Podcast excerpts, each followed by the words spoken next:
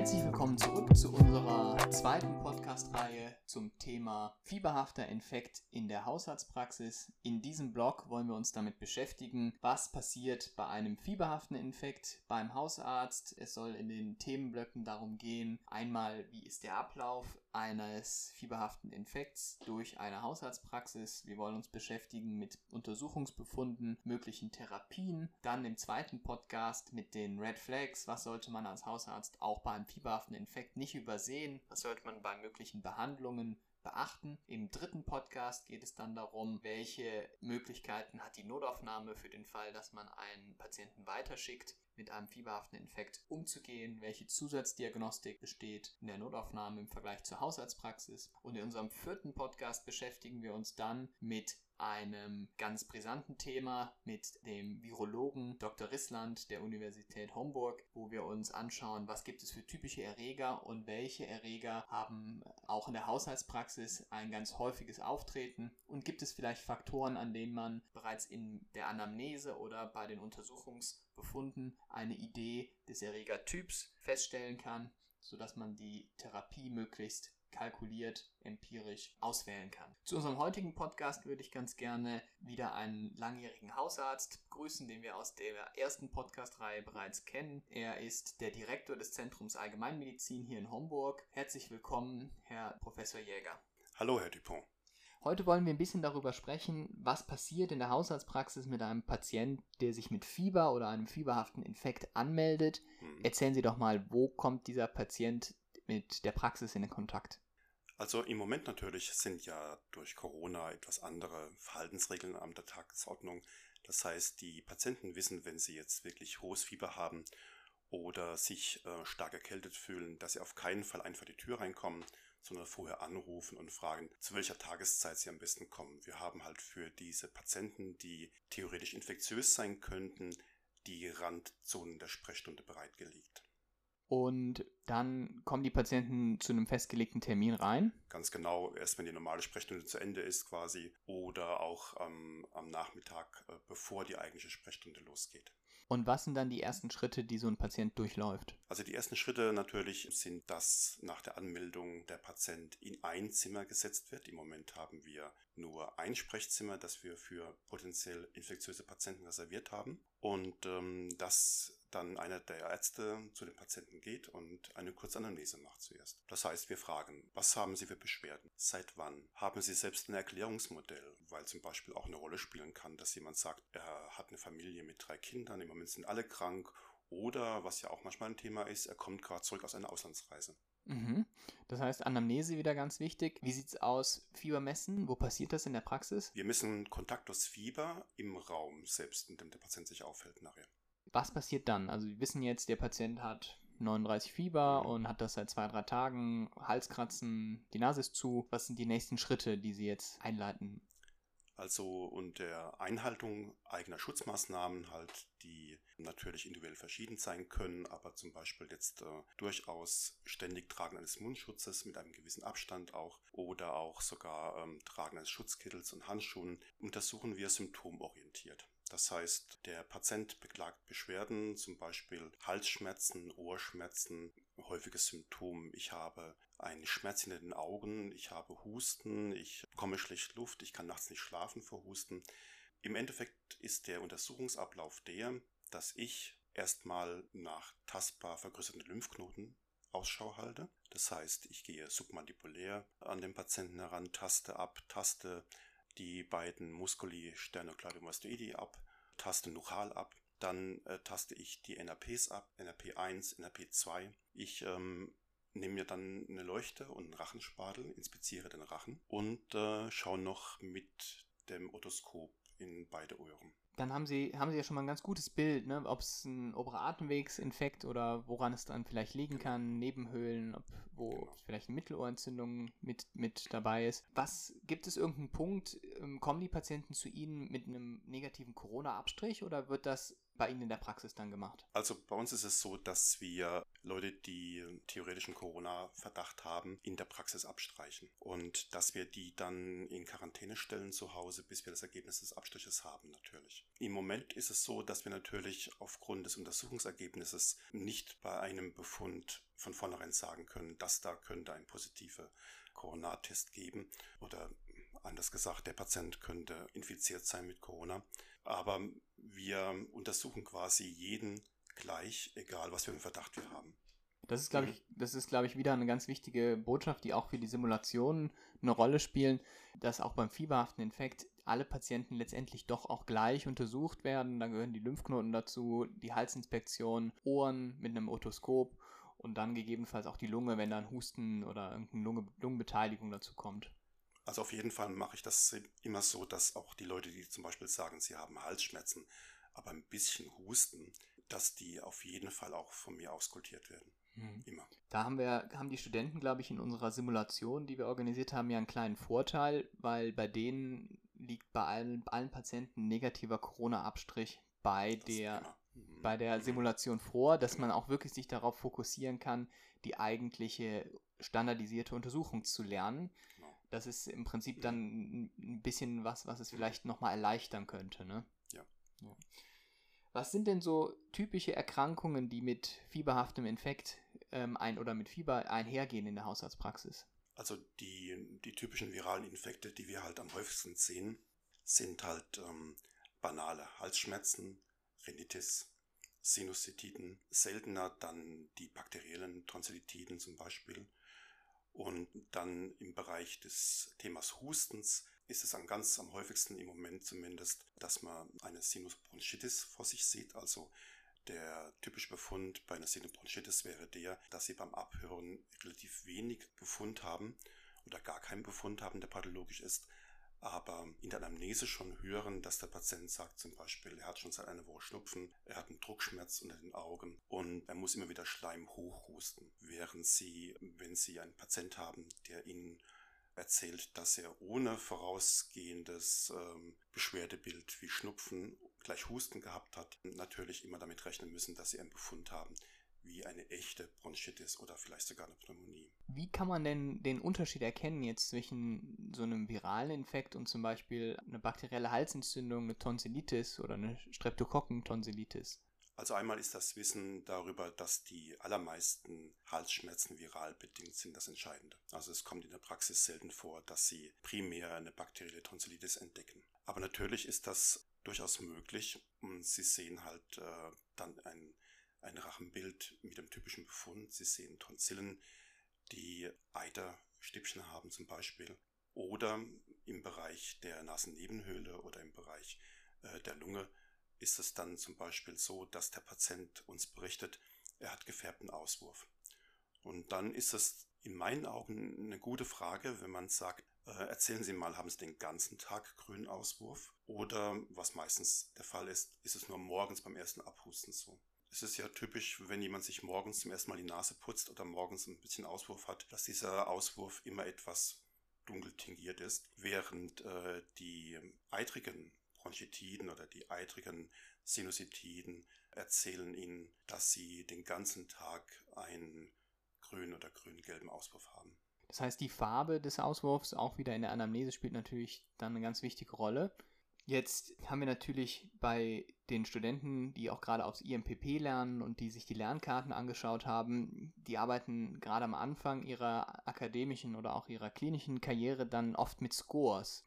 Der modifizierte McIsaac-Score ist ja so einer, der bei den Tonsillitiden ja. eine, eine, ganz, eine ganz wichtige Rolle spielt. Hm. Wenden Sie sowas in der Praxis an? Wenn ich ehrlich bin, nicht. Nee. Ich denke, gerade bei, bei erfahrenen Hausärzten geht das natürlich ins Blut über. Mhm. Für die jungen Kollegen, die jetzt vielleicht gerade neu in der Praxis oder auch in der Klinik anfangen, der Vorteil von diesen Scores ist manchmal, dass man einschätzen kann, ob was vielleicht bakteriell oder doch vielleicht eher viral ist, weil es ist ja meistens doch eher viral. Auf jeden Fall, ja. ja und mhm. dieser modifizierte McIsaac-Score mhm. guckt sich einmal das Alter des Patienten an. Also ein sehr, sehr alter Patient hat unwahrscheinlich eine eine Tonsillitis, die auf Streptokokken zurückzuführen sind, hohes Fieber, geschwollene Lymphknoten und Stippchen, also alles das, mhm. was Professor Jäger gerade ja schon er erwähnt hatte, fallen in den Score. Der Score gibt dafür halt entsprechende Punkte und, und sagt damit genau, ob was eher bakteriell ist. Ganz passender Fallbeispiel gibt es dabei auch bei Amboss auf den, in den Multiple-Choice-Fragen. Deshalb habe ich das jetzt nochmal kurz erwähnt. Ich ähm, weiß, dass es in den meisten Fällen nicht möglich ist, am Anfang gleich die richtige Diagnose zu stellen. Und von daher glaube ich, ist es ein wesentliches Element bei der Behandlung von Patienten mit Infekten, mit Fieber, dass man eine Deadline einbaut im Verlauf. Das heißt, ähm, ich sage dem Patienten zum Beispiel, wenn ich überzeugt bin, es bedarf keiner besonderen Therapie, wir haben einen viralen Infekt, dass wir die nächsten drei Tage zum Beispiel abwarten und dass ich sie mit in die Verantwortung ziehe, dass sie sich melden, wenn sie sagen, es gebe keine spontane Besserung oder erst recht, es gebe eine Verschlimmerung. Das heißt, äh, dadurch, dass ich mir die Chance gebe eines Second Looks, hoffe ich dann, diese am Anfang falschen Diagnosen wieder rauszufischen. Auch ein ganz großer Vorteil in der Praxis, dass man einfach den Verlauf sieht und nicht wie im Krankenhaus einmal kurz ganz sieht genau. und dann mhm. sich festlegen muss. Genau. Ganz, ganz wichtiger Vorteil in der Praxis und auch für den Patienten, weil er dadurch gegebenenfalls eine viel zu intensive Therapie vielleicht auch ja, vermeiden kann. Genau. Wie sieht es aus? Gibt es denn Erkrankungen, die auch schwerer verlaufen können mit Fieber, die man in der Praxis sieht?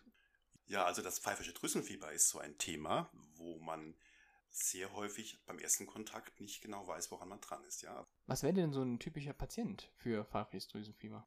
Also das sind sehr häufig wirklich schwerstkranke Patienten, die Halsschmerzen haben, im Aspekt der Inspektion der Mundhöhle relativ wenig Befund haben. Halt, ich meine, rot, feuerrot oder hochrot, das ist ja etwas schwierig zu unterscheiden. Aber sie finden dort meistens wirklich sehr große Lymphdrüsenpakete geschwollen submandibulär. Und gibt es irgendwas, was im Verlauf bei denen auffällt? Der Verlauf ist der, dass die dann wiederkommen und sagen, es wird immer schlimmer aber sie nach wie vor ähm, bei der Inspektion der, des Rachens keinen Befund erheben können, der in Richtung bakterielle Infektion geht. Mhm. Was passiert, wenn man sich vertut, wenn man aus Versehen denkt, auch das ist doch vielleicht ein bakterieller Infekt?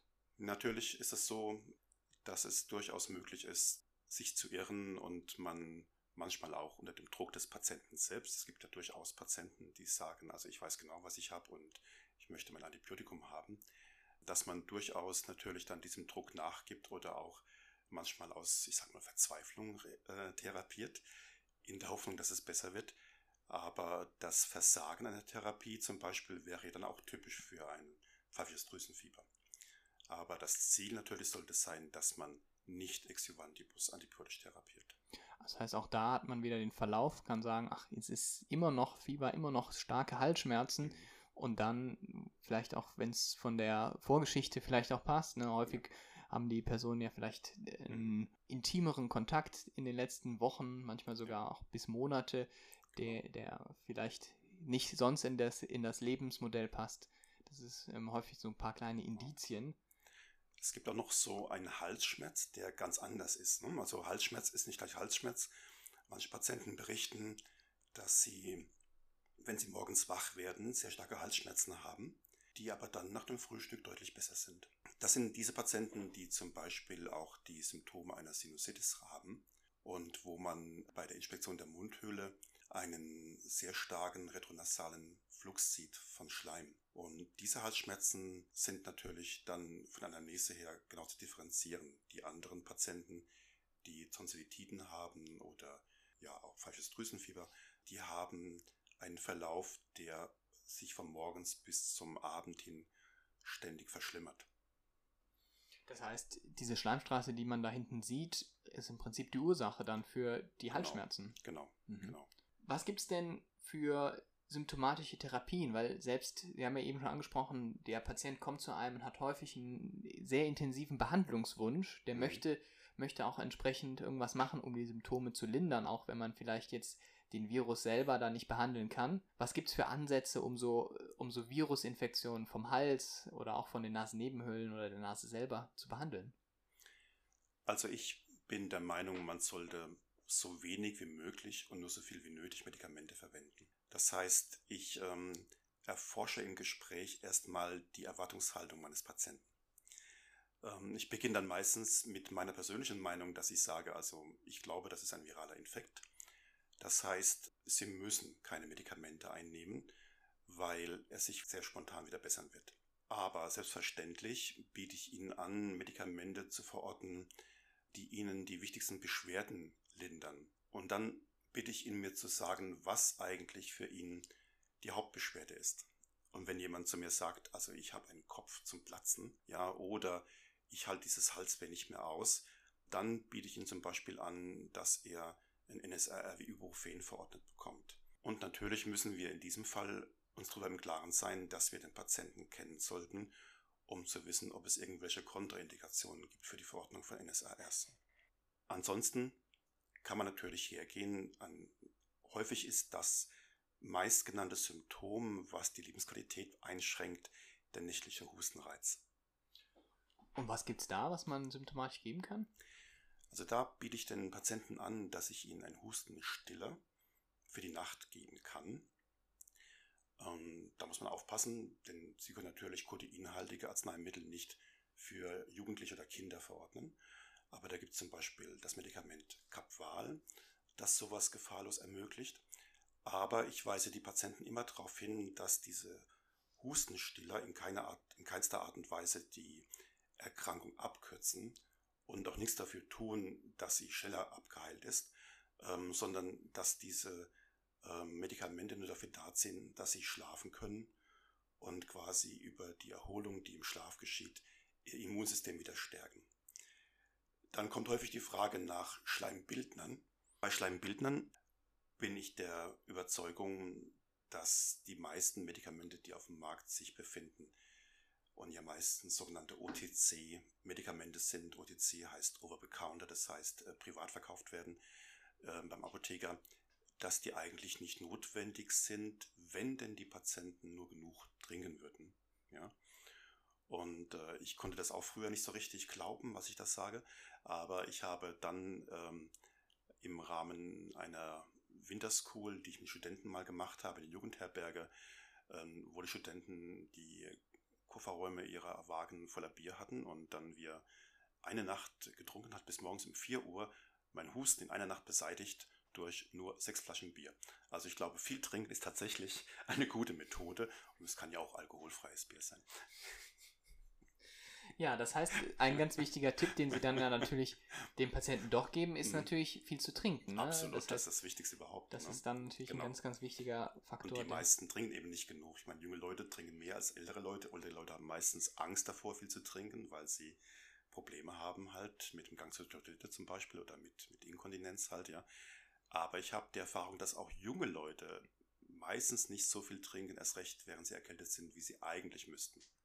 Und dadurch natürlich dann auch so, ein, so eine Infektion dann länger herausziehen genau. und mhm. gegebenenfalls, das ist ja auch noch ein ganz, ganz wichtiges Thema, was wir dann im zweiten. Podcast besprechen wollen, es gibt ja dann auch schwerwiegendere Verläufe, wenn man so einen Infekt halt verzieht oder genau. verzögert. Genau. genau. Okay, ich würde es nochmal ganz gerne einmal zusammenfassen, damit wir die wichtigen Infos aus dem ersten Podcast für alle Studenten auch greifbar haben.